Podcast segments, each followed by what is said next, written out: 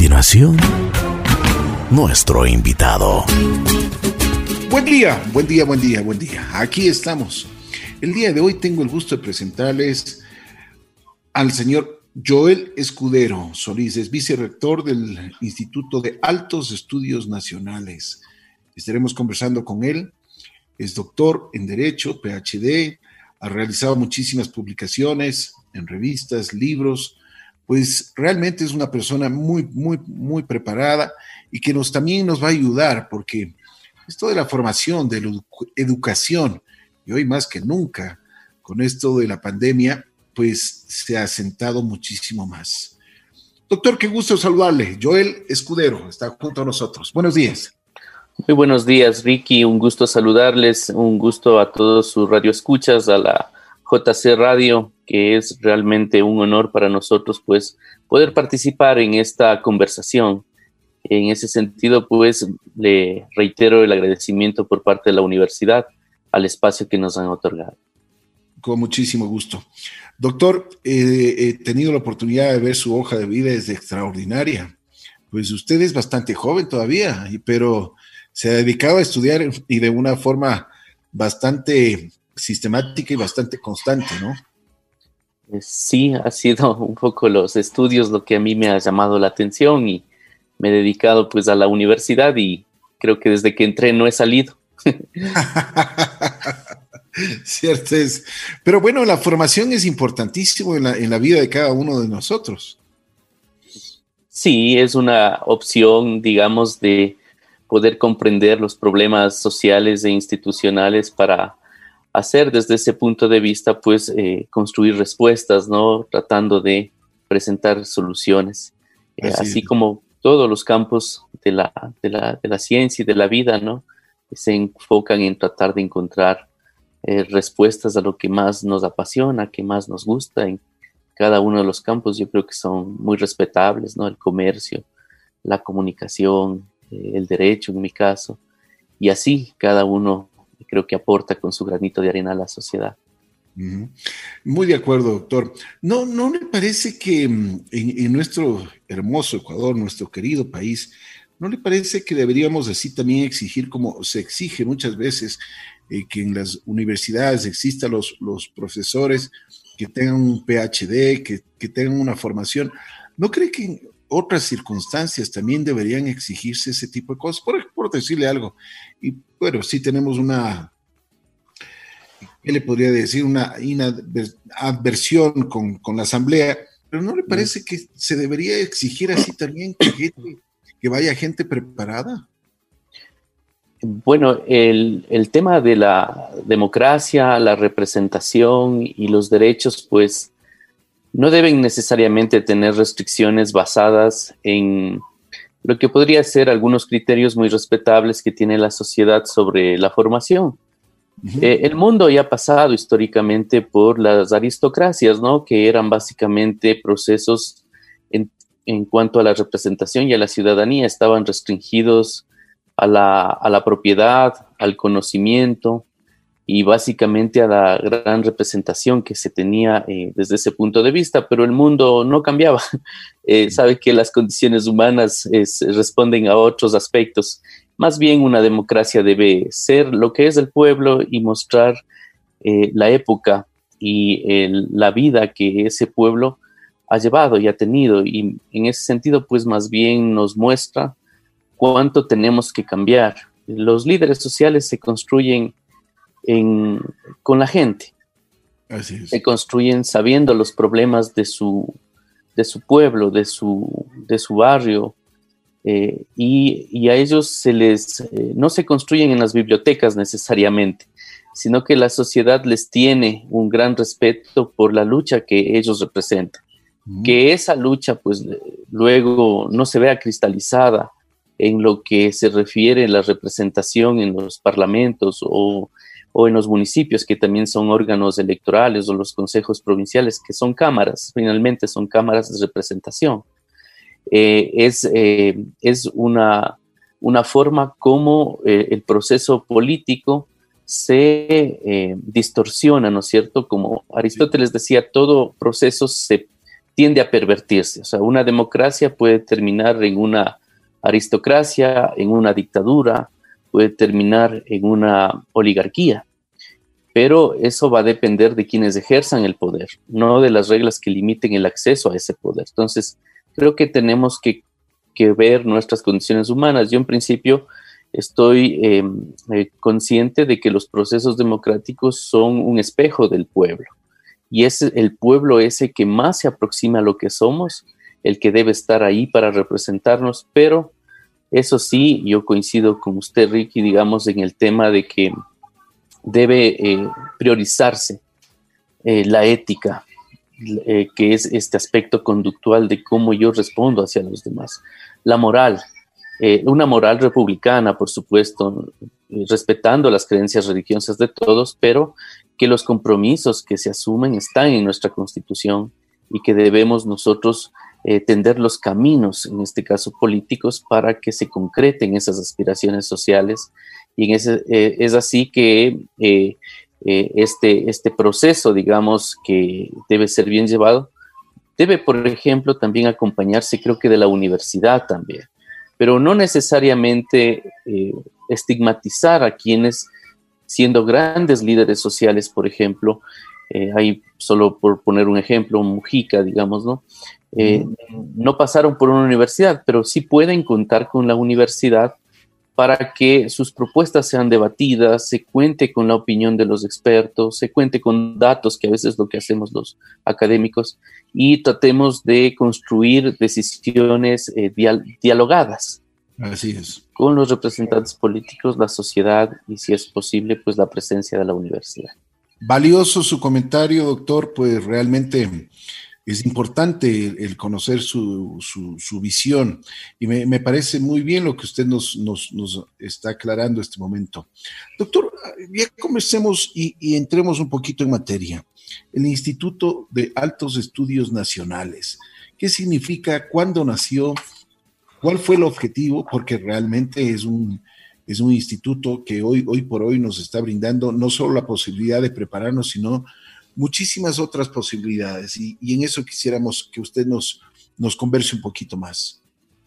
Gracias, es un honor para mí eh, trabajar y servirle a la Universidad de Posgrados del Estado. El Instituto de Altos Estudios Nacionales nació hace 48 años, tiene eh, pues eh, como origen, digamos, del decreto supremo que permitió la creación de este instituto con fines de colaborar desde el punto de vista académico con las Fuerzas Armadas. En ese sentido, pues era una institución que estaba eh, eh, destinada a colaborar en temas relacionados a la seguridad nacional principalmente y es una de las escuelas más antiguas que tiene nuestra universidad. En ese sentido, pues se desarrolló desde 1972, posteriormente en el proceso eh, de vuelta a la democracia, se mantuvo la, la, la, institución con objetos probablemente distintos a los que actualmente tiene, pero siempre estaba en el campo académico. Todavía la formación de cuarto nivel en el país no se había eh, asentado de la forma como se ocurrió en los años 90 ya con la presencia de las universidades de posgrado como la Universidad Andina y la Flaxo de Ecuador. Sin embargo, pues para eh, el proceso constituyente de 2008 se había revisado la necesidad de que el Estado cuente con uno de los, eh, digamos, con una institución que permita formar a los servidores públicos del Ecuador y también a la sociedad civil en asuntos de lo público, con la centralidad de lo público, eh, teniendo presente al Estado, a las políticas públicas, al gobierno, a la administración pública. En ese sentido, pues el Instituto de Altos Estudios Nacionales ya aparece con esa reforma institucional en el año 2010 con la Ley Orgánica de Educación Superior, en donde se le fija un objetivo específico como es la formación y el pensamiento prospectivo para los asuntos del Estado. Y por esa razón, pues eh, la universidad eh, tiene un enfoque muy propio, tiene una identidad eh, muy marcada que puede resumirse, digamos, en los estudios académicos, los procesos de vinculación y de investigación relacionados con su compromiso de que mejorando las condiciones de del, aparato estatal y de lo público, también se va a mejorar las condiciones de vida de la ciudadanía. En ese sentido, pues tiene eh, eh, programas de formación de cuarto nivel en el nivel de posgrado y especialización. Cuenta también con una empresa pública que tiene por objeto la formación, la capacitación y también las escuelas hacen lo mismo, ¿no? A los servidores públicos, eh, principalmente eh, destinados en seis áreas, ¿no? Que son las seis escuelas que tiene el Instituto de Altos Estudios Nacionales, eh, Gobierno y Administración Pública, Damos una escuela destinada a todo lo que significa eh, el objeto de investigación, de estudios y de formación que tiene que ver con la administración pública y el ejercicio del gobierno en el nivel eh, nacional y los niveles locales. La Escuela de Economía Pública, que también, digamos, aporta a eh, la formación en lo que significa pues la administración tributaria, la economía social y solidaria, eh, los aspectos que tienen que ver con cómo se construye una economía desde lo público. La Escuela de Derechos y Justicia es una de las escuelas que aporta a la formación de operadores de justicia, jueces, abogados, eh, tomadores de decisión desde lo estatal, digamos, asesores, y eh, pues contribuye fuertemente, digamos, a la formación de lo jurídico en ese aspecto. Tenemos la Escuela de Seguridad y Defensa, que como le había mencionado estimado Ricky, pues es nuestro, nuestro símbolo histórico, es una de las escuelas más antiguas, se mantiene con los estudios relacionados a la seguridad y a la defensa, a la prevención de riesgos, ¿no es cierto?, a mitigar todos estos aspectos que, se, que podrían afectar al, Estado como tal. Eh, la Escuela de Relaciones Internacionales, por su parte, pues es una escuela que está eh, que tiene el, foco, la visión vista en la cooperación internacional, en las relaciones interestatales y que está construida desde un, enfoque interdisciplinar para darles las mejores herramientas, eh, tanto eh, en el ámbito de la, de la administración de las relaciones internacionales. Y finalmente, uno de los deberes que nos puso a nosotros la Ley de Educación Superior fue la construcción del pensamiento prospectivo dentro de la administración pública de la universidad y de la universidad. Y en ese sentido, pues, es, eh, el, IAEN cuenta con una escuela de prospectiva estratégica con el objetivo de eh, realizar y consolidar lo que se denominan los estudios del futuro para que se eh, allane así el camino para la toma de decisiones dentro de estas complejidades que vivimos cotidianamente. Entonces el IAEN es una universidad pública que está a la, digamos, a, disposición de la sociedad y tiene unas características específicas que marcan su identidad, como es el hecho de que su eje de acción y su enfoque está relacionado pues a construir la mejora en los aspectos del gobierno, la administración pública, el Estado en general, la sociedad, ¿no es cierto? Y las políticas públicas. Doctor, una pregunta, ¿cuáles son los requisitos que cualquiera de nosotros debería tener para acceder al, Instituto de Altos Estudios Nacionales? En el campo de la formación se, estamos hablando, digamos, de programas de maestrías y especializaciones. Cada uno de estos programas tiene un perfil de ingreso. Usualmente en las escuelas, digamos, de gobierno, administración pública, seguridad y defensa, relaciones, eh, relaciones y prospectiva, el perfil es amplio, es interdisciplinario. Ahí eh, usted puede ingresar teniendo un título de tercer nivel y claro, estando claro que se trata de estudios eh, sociales, ¿no es cierto? De básicamente en, esos ejes lo que se, hace es en relación a esos aspectos. Y en el caso de economía y derecho, pues el campo del perfil de ingresos es un poco mm, más eh, eh, reducido, se podría decir, es en un caso economistas generalmente, pues, o eh, gente que está trabajando con finanzas, contadores, y que quieran entrar en el mundo de la administración tributaria o de la economía social y solidaria. Y en el caso de derecho, pues el perfil de ingreso es abogados en general, sea, no solo servidores públicos, sino en general, lo mismo en los otros aspectos. Entonces, eh, sí estamos eh, centrados en las ciencias sociales, es una universidad que básicamente está como, como dice muchas veces nuestro coordinador general de investigación, eh, el doctor Jaime Calderón, pues es una universidad que, escribe en Word, digamos, ¿no? Y no necesariamente en Excel, como bien se señala desde ese aspecto. Pero qué bien. ¿Qué resultados ustedes han tenido? Cuéntenme un poquito, anécdotas que ustedes han tenido con la formación de muchísima gente en estos tantos años, son 48 años que tiene el Instituto de Estudios a nivel nacional.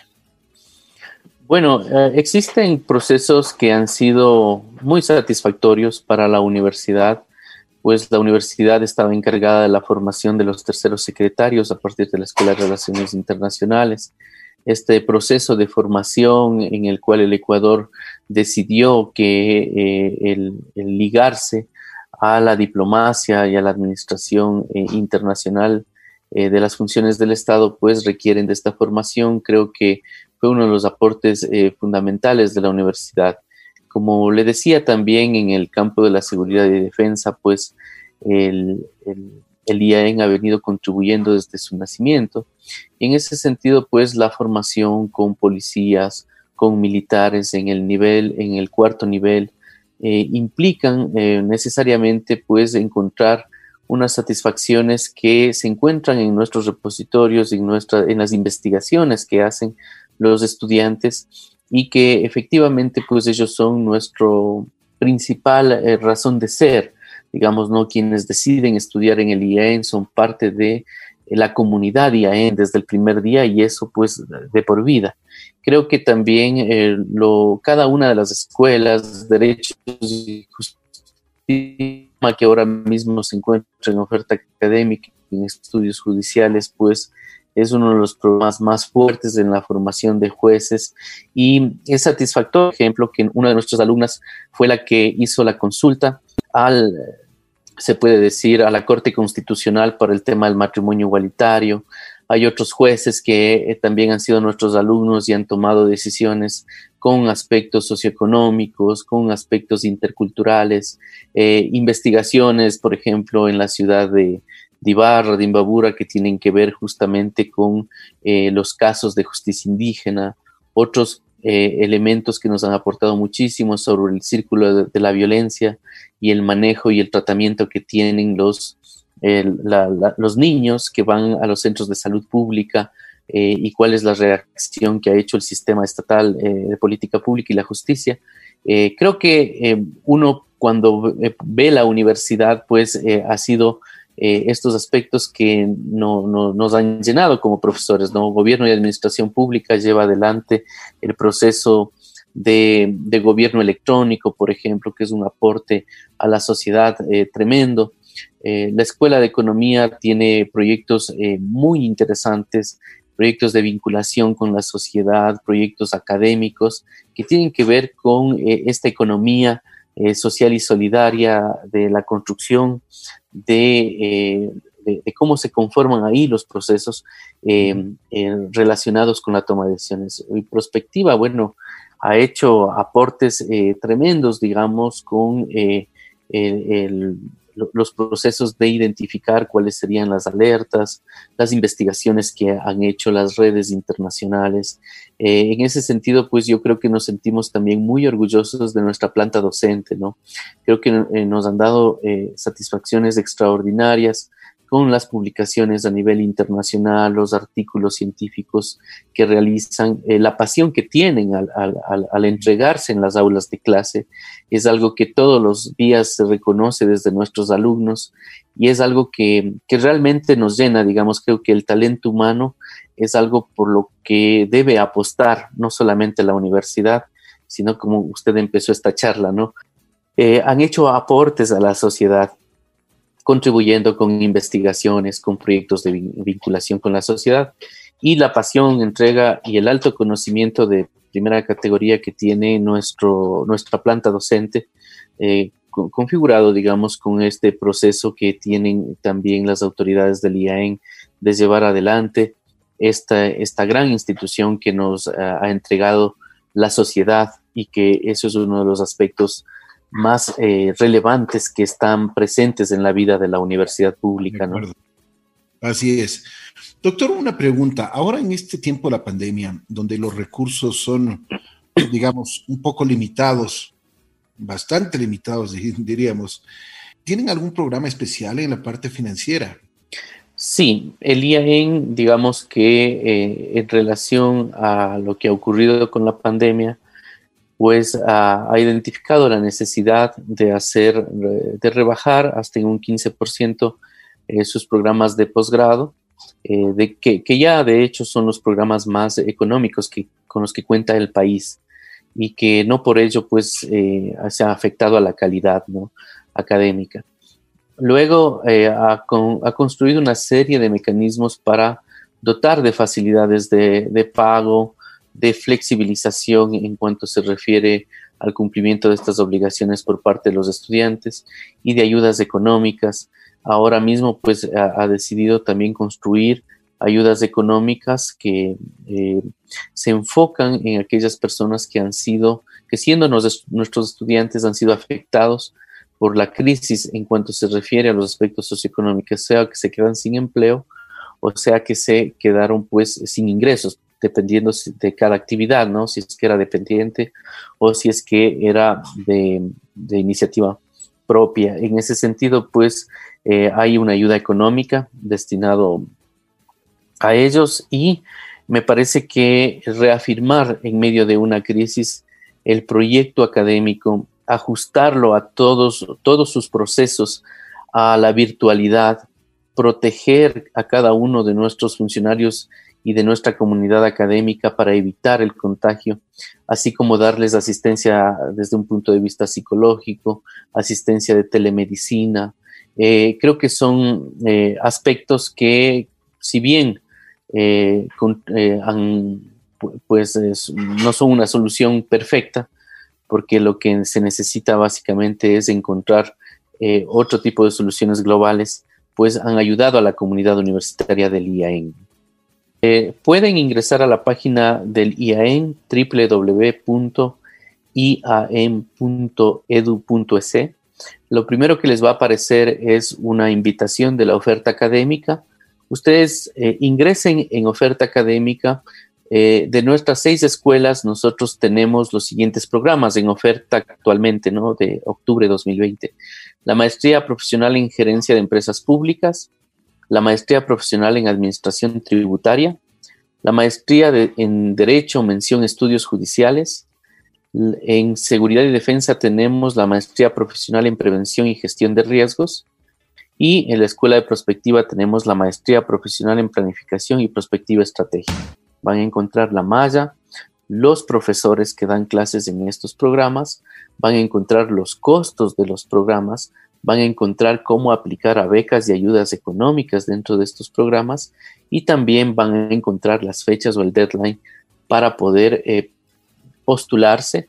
En eso pues quiero advertir que nosotros estamos con eh, las inscripciones abiertas hasta el lunes 14 de septiembre. Entonces esta semana es decisiva y es importante invitarle a la ciudadanía de que si bien vivimos en una crisis, los momentos tan complejos tienen una dualidad de que, eh, por un lado, el caos no nos permite ver cuáles son las salidas que existen eh, hacia el futuro.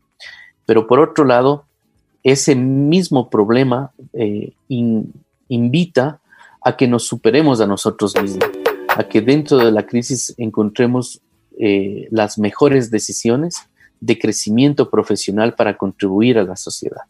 En ese sentido, pues yo creo que estudiar es una opción, una de las mejores alternativas que tiene la sociedad para el, para el crecimiento personal y social como lo, hacemos en el IAE.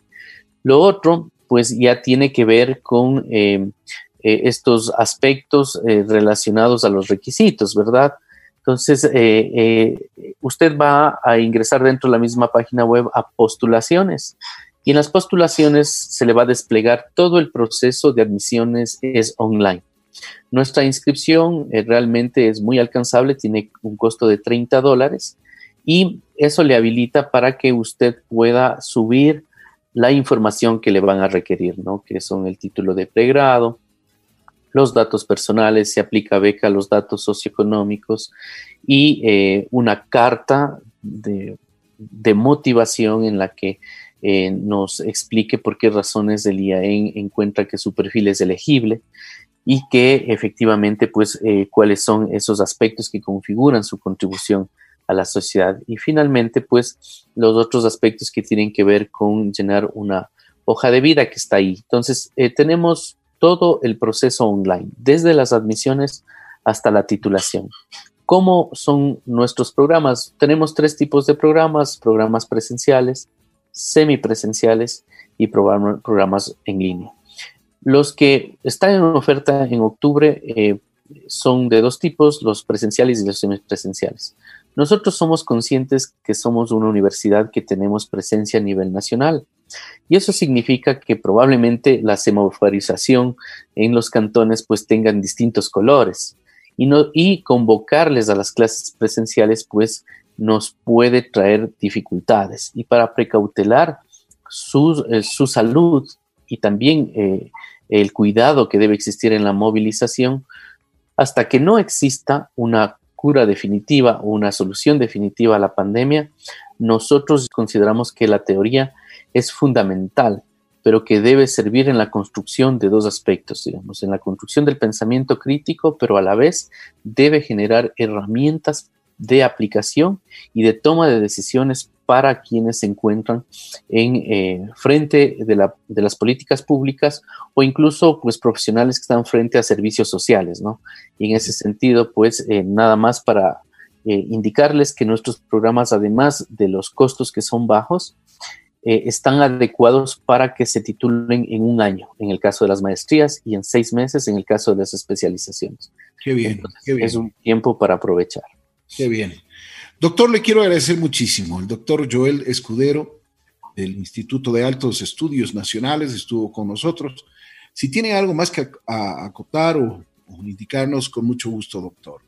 Sí, el IAN tiene también eh, productos académicos que están al servicio de la sociedad en general. Y yo quisiera invitar a los radioescuchas a que visiten nuestra página. Eh, tenemos la revista Estado y Comunes digamos que ya está 100% online y uno puede acceder para poderla ah, adquirir directamente, en donde constamos con, eh, tenemos investigaciones muy relevantes que han hecho nuestros docentes y también profesores internacionales sobre las políticas públicas, la administración de justicia, eh, sobre la economía y todos los ejes que ya se había dicho. Y además, quisiera invitarles también a que puedan visitar Mirada Pública. Mirada Pública es un servicio que construyó el IAEN para la pandemia. Y en ese sentido, pues estas publicaciones son cortas, están eh, bien esquematizadas y tienen una utilidad eh, muy importante, que sirven para tomar decisiones. En ese sentido, pues si bien la, pandemia transformó la manera en, en la cual entendemos en general las políticas públicas y la administración del Estado, pues eh, estos documentos nos ayudarán a entender cómo se pueden tomar decisiones en medio de la crisis. En qué campos, digamos, en el campo del teletrabajo, en el campo de las políticas públicas, en el campo relacionado a la educación y la virtualidad, en el campo relacionado a los aspectos de economía pública, de cómo tomar decisiones dentro de la crisis en materia económica y también pues en aquellos aspectos que tienen que ver con grupos vulnerables. En ese sentido pues tenemos dos, publicaciones que son dos libros que pueden eh, acceder directamente desde Mirada Pública. Si lo ponen en Google ustedes directamente accederán. Y el uno se llama Alternativas para superar la crisis eh, sanitaria en Ecuador y el otro se llama Políticas Públicas para el Retorno. En ese sentido, creo que hacemos una contribución muy específica destinada a la crisis sanitaria. Y finalmente, pues, eh, poderles indicar que dentro de Mirada Pública también tenemos todos nuestros eventos grabados en video, que eh, son pastillas eh, de, de esta información que les servirá, creo que, a la sociedad en general y a los tomadores de decisiones en particular a entender de mejor manera cómo funciona una sociedad en medio de una crisis. Bien, gracias, doctor Joel eh, Escudero, vicerrector del Instituto de Altos Estudios Nacionales, estuvo con nosotros. Muy, pero muy eh, significativa sus, sus, palabras para el día de hoy. Y como usted mismo lo dice, hoy es una gran oportunidad para poder prepararse mejor para enfrentar la crisis y para poder ser competitivo en cada una de las áreas que, que, que, que nosotros manejamos. Gracias, doctor. Un, un, gusto saludarle como siempre. Un honor, gracias, Ricky. Un buen día a todos los radioescuchas y a usted en particular. Muchísimas gracias. El doctor Joel Escudero estuvo junto a nosotros del Instituto de Altos Estudios Nacionales. Así que recomendado, por favor, hay que prepararse y hay que prepararse bien.